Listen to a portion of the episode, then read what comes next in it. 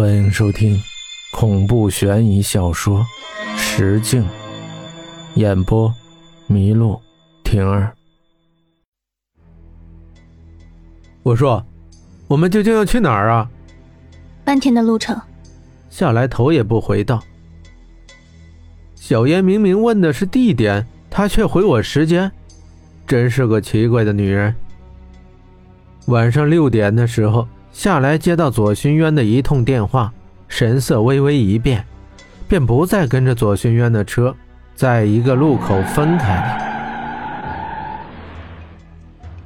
怎么了？看下来的样子，应该与计划有所出入。一个急转弯把林丫头惊醒了。哼，哪个不知死活的，竟敢跟踪我们？他握紧方向盘，踩住离合器，挂了一档。踩油门，弹离合，一个漂亮的漂移，真刺激！我回头瞧了一眼，一辆灰色的路虎。显然他们没料到下来车技这么神，几个拐弯就被甩掉了。他们是什么人？林丫头将头伸向夏来跟前问道。夏来嘴角一扬：“坏人。”坐在后面的我差点没乐出声来，真是应付小孩的回答。商灵儿似是发现了夏来在敷衍他，闷闷的应了声，便转头看向窗外。夏天的天空很美，却没有那么早早的入夜。六点半的天空泛着渐变的橙色，云端像波浪一样一层层的铺开，没有刺眼的阳光，只有醉人的余晖。似乎这样也不错，放飞自我的感觉。不知明天还在哪里呢？今朝有酒今朝醉吧。作为一个男人。我承认，我有太多的多愁善感。八点一刻的时候，我们和左寻渊在一个小镇的酒馆里碰头了。老板娘，来六碗牛肉面。老三似乎是饿极了。灵丫头说：“这是入梦后的后遗症，休息一夜，吃点东西就好了。”知道那是谁的人了吗？下来看向左寻渊。估计是五爷的人，雷子边吃面边道：“军用的。”夏来的脸色微沉，想不到他们这么快就得到了消息。我们要抓紧了，必须赶在他们前头。草草的解决了晚饭，我们就上路了。夏来说，凌晨的时候我们就有可能到达目的地。车又行驶了四个小时，中国移动发来短信提醒：“欢迎来到四川省。”车内的温度有些下降，我感到些许的凉意。看着从宽阔的大路驶进无灯的小路，我知道离目的地不远了。凌晨三点一刻，我们到了。一下车，冻得瑟瑟发抖。下来说，我们已经在山上了，海拔高。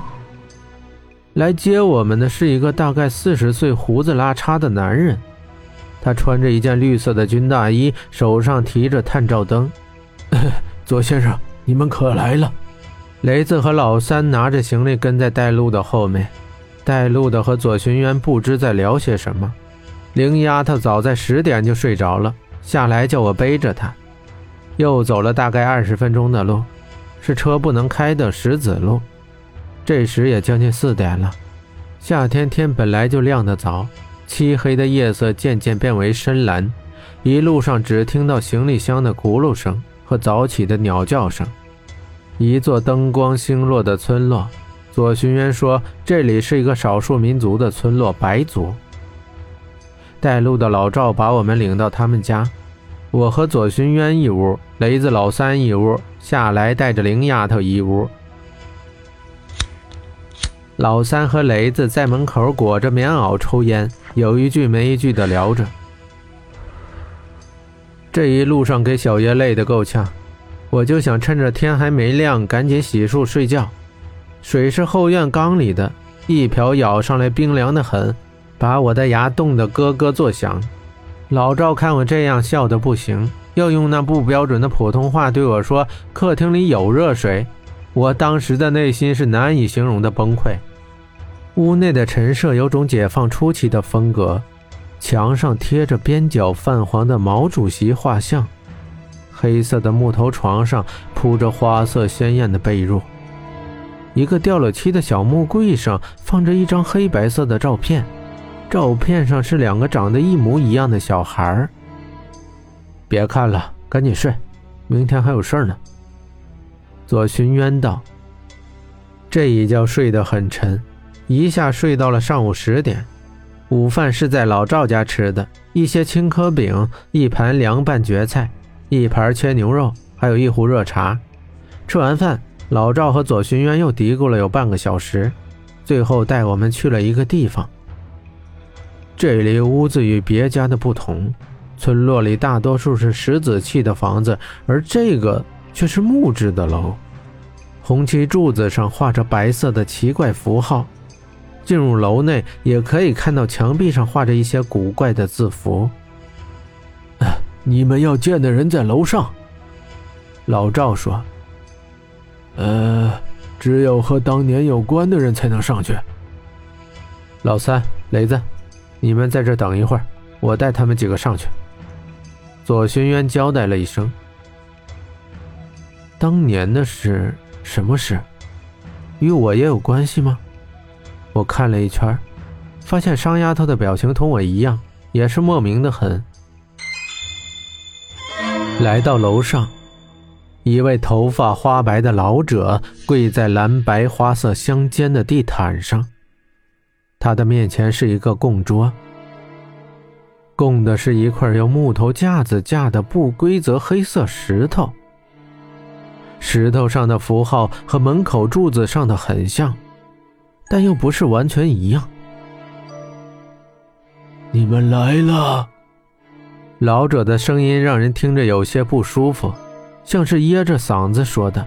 他转过头，我们看见他的脸。此刻，我的脑中只有一个词：苍老。那种看着就要不久于人世的苍老。老的眼珠浑浊成灰色，老的褶皱的脸再也做不出其他的表情。父老，当年的事，你是不是欠我们一个交代？左寻渊冷冷地说道。老者的眼睛动了动，久久没有发声，突然大笑了起来，笑得让人发寒。那，